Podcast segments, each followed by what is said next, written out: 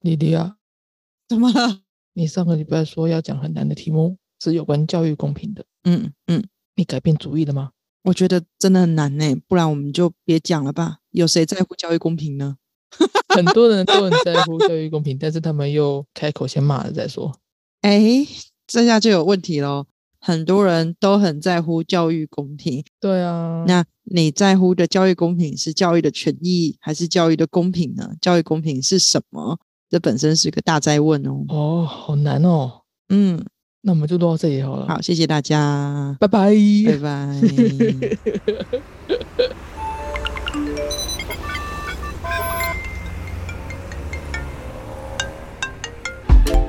Hello，这里是大黎。人生的问题就是学习的思考题。好啦，来啦，我们来讲一下教育公平。嗯，我们我们不要讲那么严肃嘛，我们有没有比较轻松一点的教育公平？教育公 平，不是这样吧？不是这样，不是这样。嗯嗯、呃因为我们已经讲过学校的各个处事呃各个处事、各个角色的奇怪的事情嘛。是的，其实我们可以拉大一点点来，从我们的制度啊，我们期待的方向来谈谈这件事情。哦，说到教育制度，也是很多人在骂。对啊，而且其实也牵涉到整个机制给人的社会观感吧。嗯，比方说最近不是才有政治人物再度失 言吗？很多啊，一天到晚都有人失言。你是不是说哪一个？不是不是，我是说最近地方首长说了低薪的科目全部要收起来这件事。啊，你说前地方首长现在的某政党主席吗？好，没关系，我觉得这个背景可能不用那么的清楚，就是常常失言的那一位。好，没关系，就是那一位，我们大家都知道的那一位。对对对，他就提了低薪的事情应该要收起来，然后引起轩然大波嘛。是的，那但是他其实这反映的一个问题就是，他把学习的场域、学习的成长跟收入的高低直接画上等号。挂等号。对，但这样子的话，那学校是一个技能产出场吗？还是一个职能训练所呢？我觉得不冲突啊。我要学习技能，我也要有相关知识啊。啊，我要有相关知识，我才能够去学那个技能。对，那这样子的话，以这个逻辑跟角度来讲，他就会觉得，既然是职能训练所，那么只要训练出来的这个他的薪资比较低，我们那些科目通通可以取消。可是这个逻辑很奇怪啊。嘿，哪里奇怪？你说看看。低薪的原因并不是这些学校的科目或是科目所教授的内容导致的呀。哇，你很聪明哎！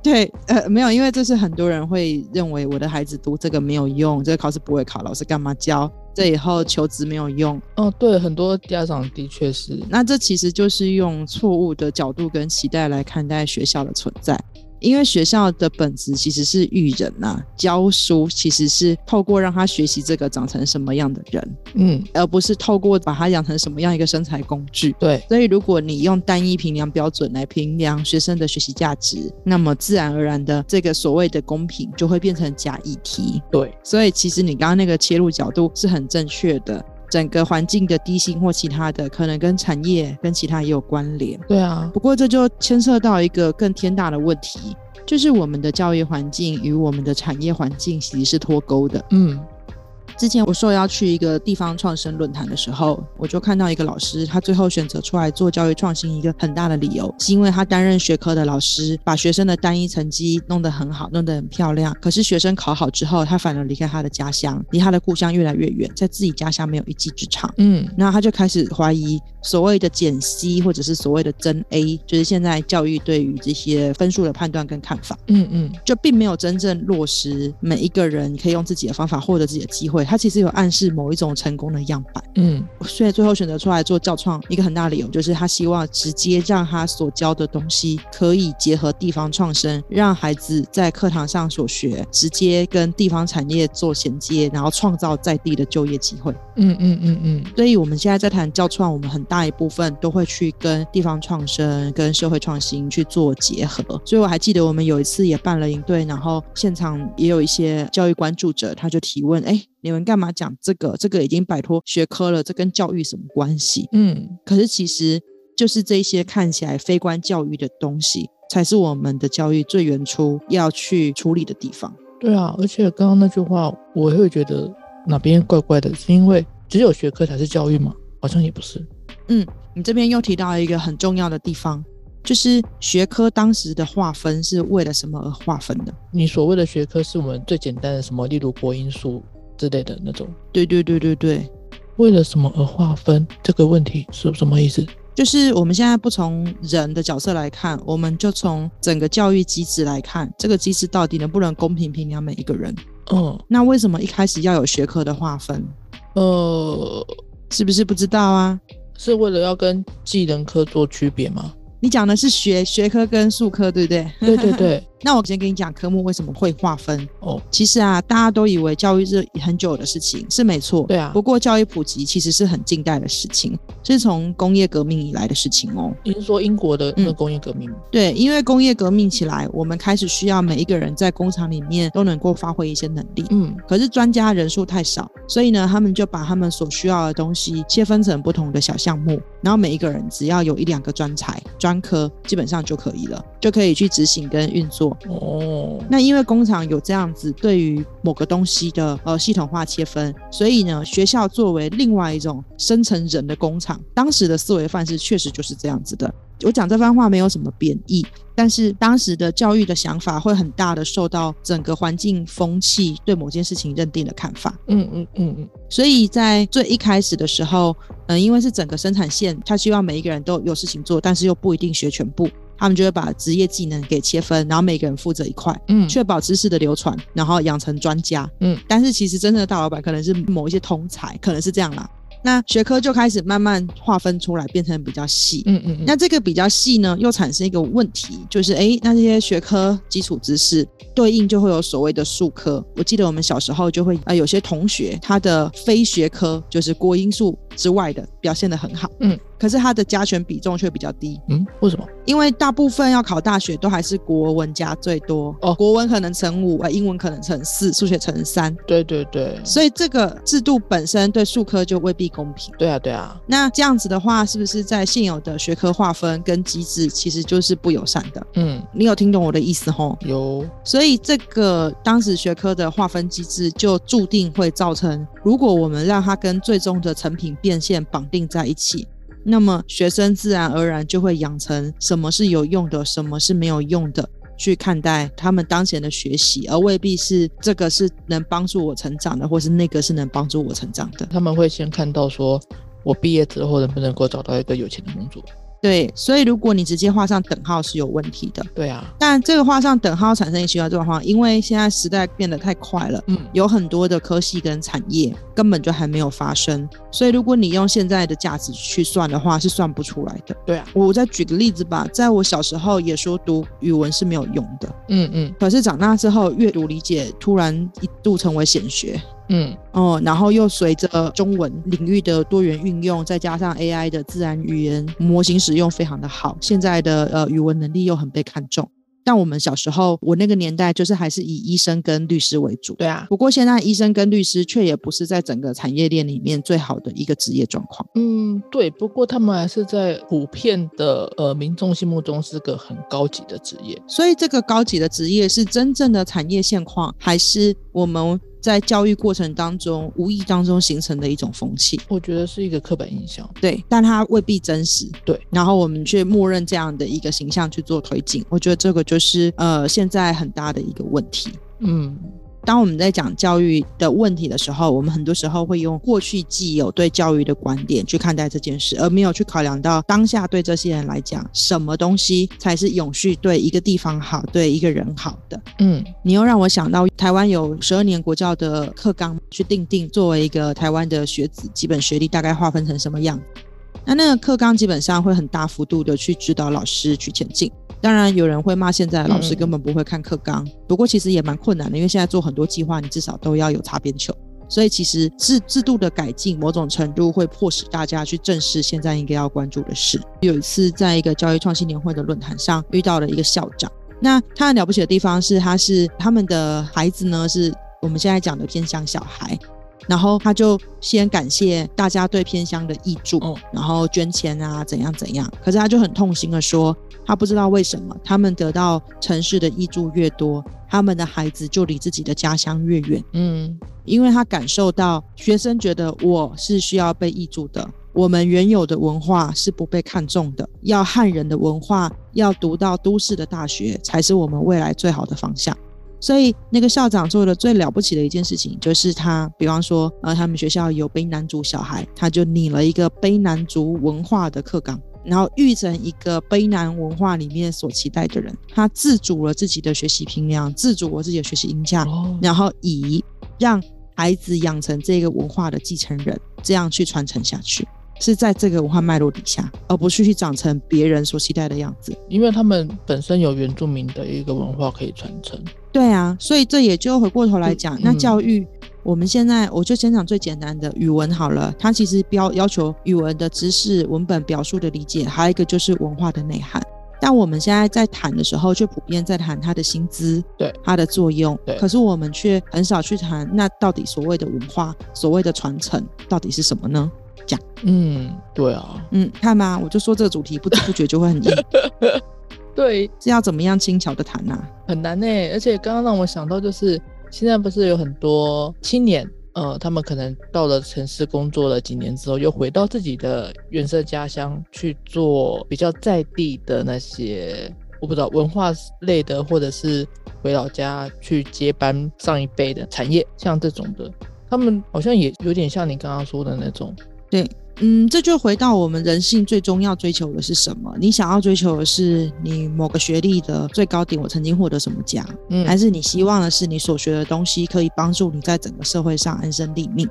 我觉得比较健康的想法就是，学校应该是帮助学生进到社会化的前置准备。嗯，但是我们真实的情况往往是，老师会跟你说，学校那一套是学校那一套，然后以后出社会你就知道。嗯嗯嗯，那如果以后出社会，你就知道你为什么不要在学校学的时候就先演练呢？就跟社会有一点点关系呢，就是有点预演的感觉，对对对，所以这也是为什么现在那么多的新纲或者是强调一些课程，都很期望可以直接从现实生活去做发想、跟创变、跟实际演练，因为这个在技术上是做得到的。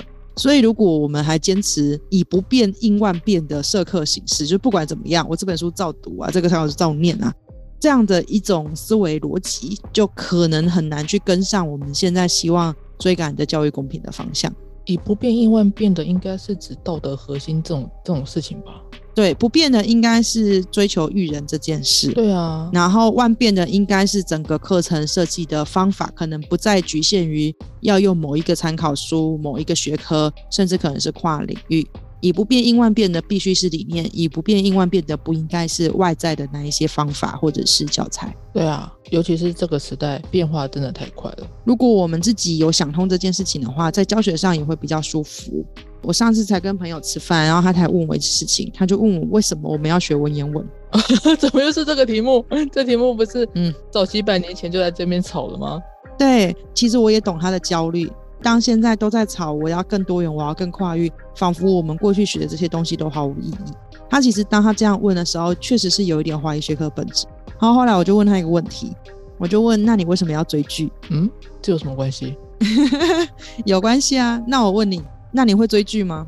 有空的时候吧。为什么你要追剧？你为什么要去做那些事情呢？他又没有考试，也没有评量，也没有排名。是，但是它会是一个精神上的怎么说消遣或补偿或舒压。是吧？二来是对于剧情的一个被吸引啊。对啊，有些东西其实本身就相当有趣啊。对啊，而且也有人看了《后宫甄嬛传》之后，自主自发的去画出我人物关系图，哦哦，哇，那个其实也蛮厉害的啊。对，啊，也有小朋友喜欢打电动，然后对这个攻略倒背如流。嗯，那也有人在这个教条里面学到历史啊，对不对？哦哦哦哦哦，后来我就跟他说，你学文言文的理由跟你学其他所有的学科的理由，通通都一样。学科的本质有学科本质的快乐。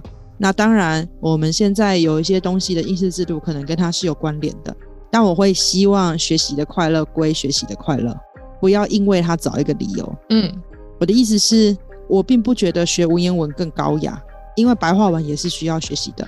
它就是一个学习的方向。我今天觉得《人选之人》很好看，嗯不代表我就觉得重启人生是难看的，或是去评判。嗯，我今天可能更喜欢转身成为史莱姆，但不代表我的《英雄学院》就是一部烂片。不代表啊，对啊，每一个人喜欢的不一样啊，对，可以在那里获得快乐的。哦、所以一样的道理，你今天喜欢数学科，那你就比喜欢国文科还要好吗？没有啊，你只是比较喜欢数学而已啊，哎、对，它会有一个偏好，而且每一个学科、每一个项目、每一个领域本来就有它值得学习的思维，所以后来。我就跟他说，我觉得我们不用特别去为文言文找理由，或者是把文言文硬要翻成现代文，让他爱上文言文，因为这样他爱上的只是你的策略。但文言文确实有它有趣的地方，因为它还原那个语文思维本身最一开始长的样子。然后在国语文整个学习里面，都是在理解别人思考的形状，跟开展自己的观点想法。这过程里面也非常的有趣，所以我觉得我们不用去烦恼说我们为什么要教这个，而要去烦恼的事情是，当我致力要去活化它的时候，是不是意味着以前我们在处理这个学科的时候，就不是用它最原本的思维模型在发展的时候去理解它？那自然我们就会觉得它很无聊。嗯我的意思是我今天就逼你去看《重启人生》，然后就跟你说，呃，为了有效益，请拿着这个表格把主角是谁，他们说了什么话都整理下来。今天在看《人选之人》的时候，我要你写出一百五十字的复盘心得，不然的话，这样我们 n e f i s 的费用呢不合算，或是硬要出一个跨领域情境应用题。请问我在购买 n e f i s 的时候，我同时看哪几部片会最便宜？有趣都不有趣了， 所以其实还是你的机制跟平量会迫使你对这个学科感到害怕。对，所以我还有一个印象很深刻，就是琪琪嗯去了台北之后，他那个地方的教材是全部自己决定的。对，然后那个时候台湾正在兴起一股反传统文化教材热，可是呢，他跟他的学生共同讨论之后，泰国北部的华语学生，他们最想要学的呢，居然是《论语》，他想要去了解这种思维，嗯嗯嗯，所以在那个最不被课纲给约束的地方，让人们重新自主做选择，他们却选了最传统文化的教材，很有趣哈、真的，而且《论语》就连我这一辈当时在念的时候都都会觉得，我为什么要念这个？所以有一些制度啊，其实就是你要再更回到这个本质去看它的有趣与否，然后再更回头去思考，甚至不要太快的去评判某一个制度的好坏。嗯我最近才发生一件事，我忘记上次有没有录到，就是我在我们班考默书。嗯， 你知道，作为一个教育创新领袖，考默书是一件大逆不道的事。也没有到他逆不到啦。但是但是你会被很多人批评说，你身为你不知道创新啊呢、你还去考默书？我有一次在学习单里面出了一题修辞嗯，就就被问都什么年代你还可以考修辞，那我就觉得这是一个很荒谬的事。那你要先了解我的处境，我同一班有小学三年级到小学五年级的小孩，然后每一个人学习起点不一样，又同时上课。那默书是我那一系列里面其中一种评量方式，但不是全部。而且我有给学生选择哦，有些学生可以选择创作的评量，有些学生可以选择默书的评量。那对于连字都不会写的小朋友来讲，他们就会选择默书。哦，因为他不用写小作文。但我跟你讲，那个孩子后来都写了，我还蛮感动的。哇，可是呢，她其实本来是一个有点害羞的小女生，然后默书这件事情，她得到极大的快乐。当然，也跟我在上课当中一直放音乐，她就会觉得，诶，这个遥远的古典诗词，原来曾经被 S.H.E，曾经被电视剧给改编。然后她妈妈也都会跟着唱，然后她跟她妈妈因此有了共同的话题。然后呢，她就先背，她发现，诶，我背得起来耶。然后她就接二连三的去背，嗯连《声声慢》都背起来了。太厉害了，对她背的时候，我们全班的哥哥姐姐哦，都为她鼓掌。真的哦、那其实是蛮感人的。然后他就从很避暑的一个孩子，在这里面获得极大的自信，然后他就开始去想，说不定别的我也可以。所以他后来创作型的评量也是有完成的。然后我就很庆幸自己有保留默书。有没有学生讨厌默书的呢？一定有吧？有啊，但是我我的最低要求是什么？然后自由选修是什么？嗯但是默书本身有不有趣呢？有人觉得很有趣啊，嗯，我还有朋友自己去默了《赤壁赋》，然后在生儿子的时候，在那个怀胎十月的时候，每天默给他的小孩听。啊你你不要觉得这很疯狂，因为真的是每个领域都有人喜欢，就像有人喜欢数学一样，哦你可能不理解。我还记得有一次那个实习的家安来我们家，嗯他嗯来了，他看到我当时的项链，然后我当时带了一个圆形跟方形，嗯嗯，他就非常兴奋的说这是一个几何图案的重整。什么？ 那两个字是什么？啊呀天哪，我根本没有听懂，我也不知道他在讲什么，他就说、啊、这个投影机是怎么。他是真正随时在日常生活当中一直都在发现数学的快乐他。很快乐，他真的很快乐。对，那你不会去问他，呃，我们为什么要学数学？嗯，你懂我意思啊？当你会这样问的时候，你自己没有在这里面获得快乐。对啊，对啊，对啊，当我去处理文言文的时候，其实我在这里面真正获得快乐。所以教学就是我会把我的快乐跟你分享，但我不会强迫这个东西一定要也成为你觉得快乐的事情，对对对，是不是很有趣？还蛮妙的。 那现在的制度是越来越开放，越来越自主。不过，在很多呃老师的思维还没有准备好，以及环境风气还没有准备好的情况之下，会产生青黄不接的那种落差感。什么意思？我举个例子吧，今天自主越来越多，学生其实可能在学校已经可以毕业，只要再修三门课，所以他其实根本不需要随时都在学校。嗯但是他碍于制度上，可能又需要在学校，嗯然后就变成他有的课就很不上心，那老师上了也很难过，嗯也没有办法去精准的去找匹配每一个人的需求。嗯，老师也会觉得，哎、本来以为我是来教学科专业的，可是现在越来越像是学生的保姆。安庆班老师，然后双方就会产生落差。那甚至可能小朋友迟到，然后呢还要去怪老师，你为什么不管我的学生？那老师就会觉得，诶，你学生的迟到自主管理的问题，到底是家庭教育要去顾及的，还是用制度来做处理的？甚至最近还在吵一个学习历程，到底要不要把出席给放进去？对我有看到，许多老师就是压倒性说要啊，当然要。不过这又回到一个问题了，你的学生出席了，就代表他的学习成果好吗？不见得啊，他可能人在心不在啊。所以我们要去理解到，这些老师他去诉求学生出缺席放入学习历程，最根本的核心可能不是因为学生的出缺席可以反映他的学习状况，最可能是他们在这里面很受伤，嗯就是你对我的课程可能不尊重。但是又看不见，所以想要透过这种方式。但是当我们用机制来让他处理，你的学生真的因为这个机制每一堂都出席了这一堂课，可是他的学习是没有到位的。嗯，那难道就对了吗？好像也不太对，但我又觉得很难说，很不好说啦。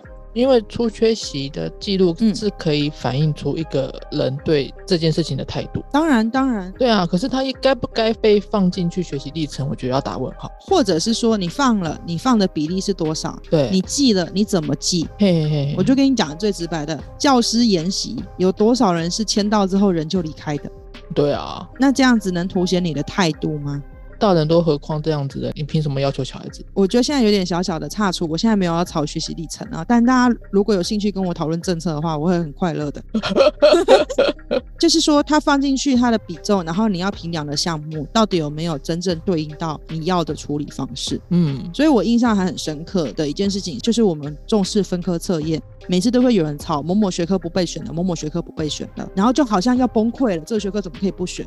但实际上这个制度也没有崩溃，而且有些学生确实在分科里面表现得很好。我就记得我们带过一个小孩，那那小孩就是他要考艺大，然后他就只有通国英数三科，哦，然后其他通通都不要。然后很多老师就很生气他在学科上的表现，你怎么可以不在乎啊？即便这个不考，你也要如何如何。可是这个孩子，他其实从很小很小的时候方向就无敌明确的了。嗯他后来呢，就是他准备的这些科目全部都满分，哇，对，然后也以自己的第一志愿就上了北医大，然后现在在在法国嘛，就继续去做进修。是是我知道的那个孩子吗？对对对对对，就就是就就是那一位。然后后来你也不能说他错啊，嗯，对，因为他如果真的是很清楚，然后也自主学习了，那为什么他一定要用某种特定的路程或用打卡等各个方式，他不能在他的画室里面待得更久一些些呢？嗯，那当然，我有鼓励他，你要清楚的告诉你的老师你在课堂上的需求，你不能不告而别，然后觉得大家都不认识你。那他也是一个挺乖的小孩，他也有跟他的老师做充分的沟通，嗯嗯，然后确实也达到他的目标。老师后来有有理解他吗？有，因为他真的展现了惊人的艺术才华。哦可是有一些孩子，他的才华是介于有与没有之间啊啊，老师就会担心啊，啊，对，他就会担心，如果我现在同意让你这样做，结果你到最后两头空怎么办？嗯所以其实教师的担心有的时候并不是一种阻挡，他可能也只是另外一个角度。当然，教师的关心也有的时候可能会受限于个人的经历，他无法想象，对对对，他就自然的不会支持你这样做。所以很多 YouTube 也都会说，当时我老师都反对我怎样怎样的，不知道为什么教师在这个时候都是担任一个反对者的角色。我觉得一定会有一部分的教师是当时有很鼓励某些孩子的，可是那些孩子可能后来没有变成 YouTuber。对，但有一部分是老师鼓励了，可是他成为一个失败的 YouTuber。啊，对啊，那你的鼓励跟失败怎么怎么去评量，怎么去平衡？我觉得这是教育工作者难办的地方。就是你要 push 他也不对，你要阻止他也不对。对，那我们常会说你父母怎么教的，你老师怎么教的，那我们为什么不去问问？那你自己是怎么为自己做自主导向学习的呢？对啊，就算我阻挡了，但你也是有办法去进修你自己想要进修的东西啊，或者是我我支持你了，但你是不是应该要更更有动力去往你那个方向前进？所以我自己是还蛮喜欢新课纲的方向，就是他把这个能力、权利给分权到各个人身上，就是老师有老师要负的部分，家长有家长的 support，学生也要有学生自主学习导向，然后三个人去共同创造他们当前所能创造的最大值。就是你学习者本身也要负一点责任，为你的学习负责任，而且为你的未来负责任。当然，当然，因为这是你自己的事，你比我还严肃，你怎么回事？我哪有？好啦，反正我觉得教育制度基本上，我觉得可以从这几个角度去想一下。嗯，我觉得今天讲的课题其实不小哦，也欢迎大家可以一起来讨论。就是当我们对某些制度感到反感，或者说对某些东西感到疑虑的时候，我们可能要先了解它的背景脉络， 对，当时为什么它会这样设计？那现在随着时代的转变，它有没有其他的可能性？对啊。然后以及在转变的过程里面，我们到底有没有做好准备去迎接这个转变？或者是现在老师就很衰，他就在青黄不接的时候要去承受这一种拉扯，嗯，学生也是啊，制度还不健全，然后还在改革的过程里面，他也会觉得闷。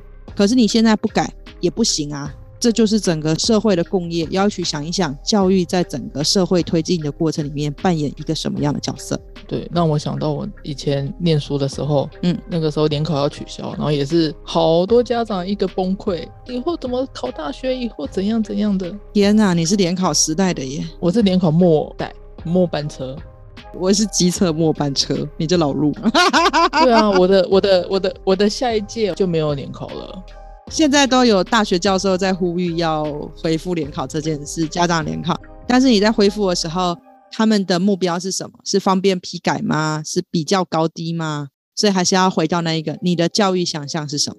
联考都取消那么多年了，你恢复联考有什么意义啊？哎，露露，你这样说就不对了，你不能因为它取消很多年，所以为什么要恢复去想？我的意思是，现在这个时代跟以前有联考那个时代是完全两回事、欸。那你可能要换一个问句，嗯，就是啊说，呃，当时取消的理由是什么？而这个取消理由现在还存不存在？对对对对对，可能会比因为已经很久，让人家觉得舒服一点。当时联考的嗯，联考的需要性跟现在恢复联考的需要性有没有在同一个平等面上？嗯这个就是一个可以去讨论的课题了。对啊，好啦，那大家如果有喜欢的教育制度要讨论的，就欢迎再投稿。不然我们应该也把教育的《聊斋》故事讲的差不多了，嗯，但没有投稿，我们真的是讲不下去了，我们这一期就要收起来喽。差不多啦，我觉得可以说差了不啦多，可以不用一直在录了啦。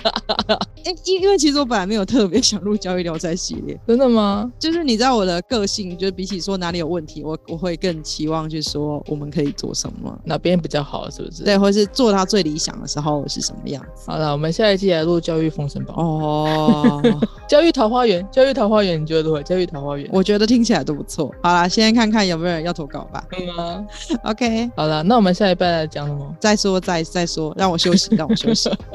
好不，行啊，你不要休息。好了好了好了，先这样了，先这样了。好了，好先这样，拜拜大家拜拜。如果喜欢我们的频道，或是有问题想要投稿，欢迎在 Facebook 搜寻“共学时区”，一起在生活中学习成长吧。